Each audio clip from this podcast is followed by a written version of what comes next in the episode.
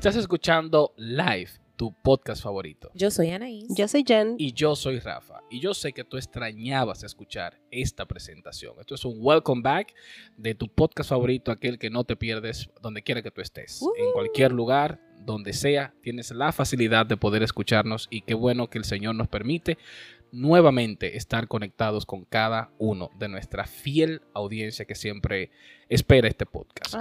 Y para nosotros de verdad que es un gozo estar aquí con ustedes y más con este tema que yo creo que es muy propicio tratarlo, es muy puntual. Muy interesante. Y el tema que vamos a tratar es cuestiones necias. Mm. Y yo creo que hoy día las redes sociales nos ayudan a ver a nosotros gente discutiendo por cosas y en temas que tú dices, y en serio hay un debate, mm. en serio se hace hasta una noticia y hasta programas, pero es como que hay un afán en las personas como que yo no le voy a dar la razón a Anaís o yo voy a tener, y la gente se ha envuelto en tener cuestiones necias. Y cuando nosotros escuchamos decir que una persona es necia, esto yo lo escuchaba mucho cuando yo era pequeño. Este muchacho sí es necio, este muchacho. Y uno como que se crió escuchando siempre esa palabra. Entonces, pero cuando uno fue creciendo, vio que esta palabra uno como que la sitió en un lugar y era cuando la gente se comportaban eh, como no debería o como cuando nosotros entendemos que no debería ser su comportamiento, eran personas cerradas a una idea, eran personas a una idea muy incorrecta. Y me parece interesante que la palabra necio se encuentra 71 veces solo en el libro de Proverbios. Eso es un número alto. Eh, creo que después de que una palabra se repite más de tres veces en un lugar, creo que, hay que prestarle atención. Si lo dice 71, creo que nuestro foco debe eh, poner mucha atención ahí. La Biblia en estos versos, en palabras muy sencillas, es la carecia de conocimiento, tontez y rechazo a Dios. La necedad es el resultado de una persona que está usando mal la inteligencia que Dios le ha dado. La forma más básica de la necedad es negar la existencia de Dios o decirle no a Dios. Y hay un ejemplo muy claro en el Salmos 14, verso 1 que dice, no hay Dios. Se han corrompido, han cometido hechos abominables, no hay quien haga el bien. Entonces, la necedad en un corazón que dice, yo sé que hay un Dios, pero yo me decido creerme que, él, mm. que Él me existe. O cuando hago todas esas cosas que niegan la existencia de Dios y van opuestas a lo que dice el Señor. Totalmente. Y gracias, Raba, por definir eh, eh, la necedad, ¿verdad? Y lo que es una persona necia, porque ¿cuáles entonces pudiéramos nosotros ahora decir que son aquellas cuestiones necias en las que tantas veces nosotros nos envolvemos en el día a día. Eso es bueno nosotros traerlo a colación, a claridad. Y la Biblia pues asocia la necedad pues con el que fácilmente se enoja, y vamos a verlo en Proverbios 14, 16 y 17, que declara que el sabio teme y se aparta del mal, mas el insensato, ese que es necio, se muestra insolente y confiado. El que fácilmente se enoja hará locuras. También podemos asociar o ver lo que es la necedad, el que, el, que es de labios perversos. En Proverbios 19.1 dice que mejor es el pobre que camina en integridad que el de perversos labios y fatuo. Y también podemos ver la desobediencia a toda autoridad. Eso nos hace también eh, ver esas cuestiones necias. Y Romanos 13.1 pues declara, sométase toda persona a las autoridades superiores, algo como que no le gusta mucho a la gente, porque no hay autoridad sino de parte de Dios. Dios es quien las establece y las que hay, pues por Dios han sido establecidas. Y nosotros pudiéramos, ¿verdad?, mencionar otras tantas entre todas esas, ¿verdad?, que, son esas cosas que llevan a discusiones, como tú bien decías, Rafa, y que nos conducen a batallar por un simplemente yo soy el que tiene la razón. Amén. Y cuando nosotros vemos el que fácilmente se enoja, como tú mencionabas, ese que tiene labios perversos, el que desobedece la autoridad, podemos ver cosas que nosotros vemos en el día a día y nos lleva entonces a darnos cuenta de que nosotros nacemos con una insensatez nata, o sea, nacemos siendo necios y es una realidad, pero la disciplina, la que tantas veces nos cuesta, es la que nos ayuda a que nosotros podamos entrenarnos en la sabiduría. Y si nosotros vamos a Proverbios, el capítulo 2, el versículo 15, dice que la necedad está ligada en el corazón del muchacho. Entonces la necedad está ligada en el corazón del muchacho, tiene que ver entonces con inmadurez. Perfectamente. Entonces dice, más la vara de la corrección le alejará de él. Entonces cuando somos corregidos y cuando somos ejercitados en la sabiduría, entonces nos alejamos de lo que es la necedad. Y la palabra dice más en Proverbios 19.3, donde nos dice que la necedad es contraproducente y la insensatez del hombre tuerce su camino. Cuando nosotros somos necios, cuando actuamos en insensatez, entonces estamos quebrando el camino que ya Dios ha trazado para nosotros. Y claramente el envolvernos en estas cuestiones necias, lo único que produce en nosotros son intereses personales que no son útiles al propósito eterno. La necedad nos acomoda al estatus y a la opinión de aquellos que no son iglesia. Un necio siempre vive conforme a lo que el mundo quiere o entiende. Nos lleva a que nosotros hagamos para nosotros importante lo que el mundo espera que nosotros seamos y no lo que el Señor espera de nosotros. Y es mm. importante que entendamos que es necedad siempre que nosotros le negamos con nuestras preferencias, con nuestras acciones y entender también que una negación al Señor es mucho más que simplemente decir que no es la conformación a la esperanza del sistema caído de este mundo y no a la esperanza de gloria que tenemos en Cristo Jesús. Wow.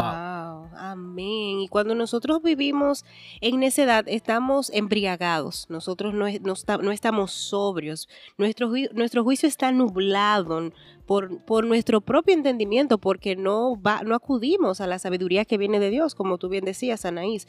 Y es que olvidamos nuestra, nuestra posición en Cristo, lo que nosotros somos como sus hijos, y nos aventuramos entonces a una carrera de novedades placenteras y le damos oído a, esto y al intelecto humano y como consecuencia nosotros cedemos ante las ideas de este mundo que lamentablemente es un mundo caído y que no puede ofrecernos esa plenitud y la sobriedad y la sabiduría que proviene de Dios. Así es. Y viendo tanto lo que Jen y Anaís ha planteado, yo creo que la invitación está muy clara. Hemos visto ahora muy claramente de que la necedad no es solamente, ah, fulano si es necio porque no entiende. No, no, no. Estamos viendo aquí que la necedad es yo estoy en contra de lo que Dios ha establecido. es. estar embriagado y irme a beber entonces del vino que ofrece este sistema entonces para permanecer a él. Entonces, viendo la luz de la palabra de lo que es la necedad, la invitación de nuestro Señor es muy clara en nuestras vidas.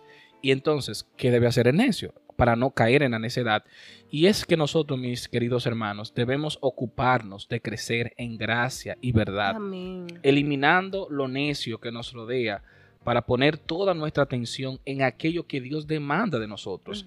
Que como generación volvamos nuestros ojos a Jesús y sigamos aprendiendo de Cristo. Amén, así es. Que redireccionemos, que dejemos eh, de mirar lo vano, lo efímero de este mundo y que miremos a Cristo. Y cuando nosotros vamos a Colosenses en el capítulo 1 de los versos del 9 al 10, Pablo decía, por lo cual también nosotros, desde el día que lo oímos, no cesamos de orar por vosotros. Entonces miren qué interesante cuál era la oración.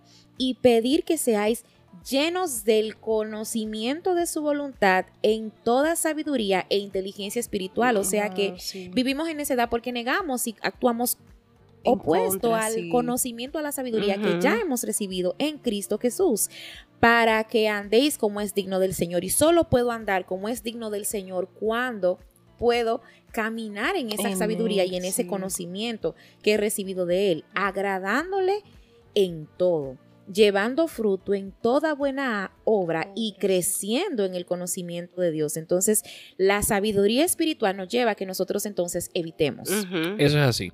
Y tenemos otra exhortación en Tito, capítulo 3, en su verso 8 al 9, que dice, palabra fiel es esta. Y en estas cosas quiero que insistas con firmeza para los que creen en Dios, procuren ocuparse en buenas obras. El Hijo de Dios no anda a buscar su tiempo, sus fuerzas en cosas que son vanas, en buenas obras que Dios ya de antemano ha preparado para nosotros. Estas cosas son buenas y útiles a los hombres, pero aquí hay un pero. Nuestro pastor siempre nos dice, cuando hay un pero, deténgase. A ver qué, cuál es la implicación que eso tiene. Dice, entonces la exhortación es, pero evita las cuestiones necias. Mm. y contenciones y discusiones acerca de la ley porque son vanas y sin provecho. Y tal vez yendo un poquito rápido al contexto de lo que estaba pasando, cuestiones, si había que guardar la ley, que si tenemos que circuncidarnos, que si no, era lo que estaba pasando en ese momento. Y el apóstol Pablo lo que le está exhortando, óyeme, en ese tipo de, de, corazones no quieren ceder, no quieren aprender, lo que quieren es discutir por quién tiene la razón, cuál es la verdad, cuando ya tú la tienes. cuando ya tú tienes la verdad y tú sabes que una persona lo que tiene es un corazón endurecido, que lo que quiere es ganar un debate, que lo que quieres es ganar una discusión. Pablo dice, no emplees tu tiempo, no emplees tu fuerza en ese tipo de cosas, porque al final eso es vano. Ahora, ¿significa esto que cuando yo me veo eh, en situaciones donde debo, ¿verdad? Que sí, aclarar la verdad o ser un representante de la verdad, ¿Debo callar? No, sino, como bien decía Rafa y explicaba el versículo, no envolvernos en discusiones que no traen provecho porque la palabra del Señor no es para discutirla. La ley nos informa, pero solamente el Evangelio de Jesucristo es lo que nos transforma. Amén. Y la pregunta sería, ¿en qué edifica, verdad? E, esta discusión, e, e, esto, el yo tener la razón. Y lo dice bien este verso que leía Pablo, evita las cuestiones necias. Si ahí no hay edificación, pues vayamos a lo que nos dice como hijos de Dios, cómo conducir sino y es evitando esto, en nosotros poder ser sabios, ¿verdad que sí? Y una persona que vive en la fe del Hijo de Dios siempre está reflejando con sus obras una entrega constante de lo que el Padre espera recibir. Cuando nosotros vivimos su fe, nuestra vida trata de lo que le agrada al Padre. Sin embargo, la fe que el hombre ha adoptado en este tiempo en su vida trata solo de la búsqueda insistente de aquello que anhela su pobre y necio corazón. Es, es impresionante ver que al final, si nosotros persistimos en correr detrás de los deseos de nuestro corazón, de invertir fuerza y todo ese tipo de cosas, la Biblia nos está diciendo, mira tu perfil, eres una persona necia. Así es qué bueno poder uno poderlo verlo y vernos cuántas veces nosotros hemos sido necios. Sí, así es. Sin darnos cuenta día que totalmente, totalmente. Pero qué bueno poder recibir la palabra de verdad y, y, atesorarla y vivir conforme a ella. Y la cruz de Cristo nos ha provisto de la fe del Hijo de Dios para que nosotros podamos responder al deseo, propósito y voluntad de nuestro Padre Celestial. Cualquier otra fe no es fe, sino que es necedad. Y finalmente, nosotros queremos dejarles con este verso tan conocido y que está lleno de verdad y que tantas veces hemos escuchado. Y es Proverbios 1, el verso 7. El temor del Señor es el principio del conocimiento.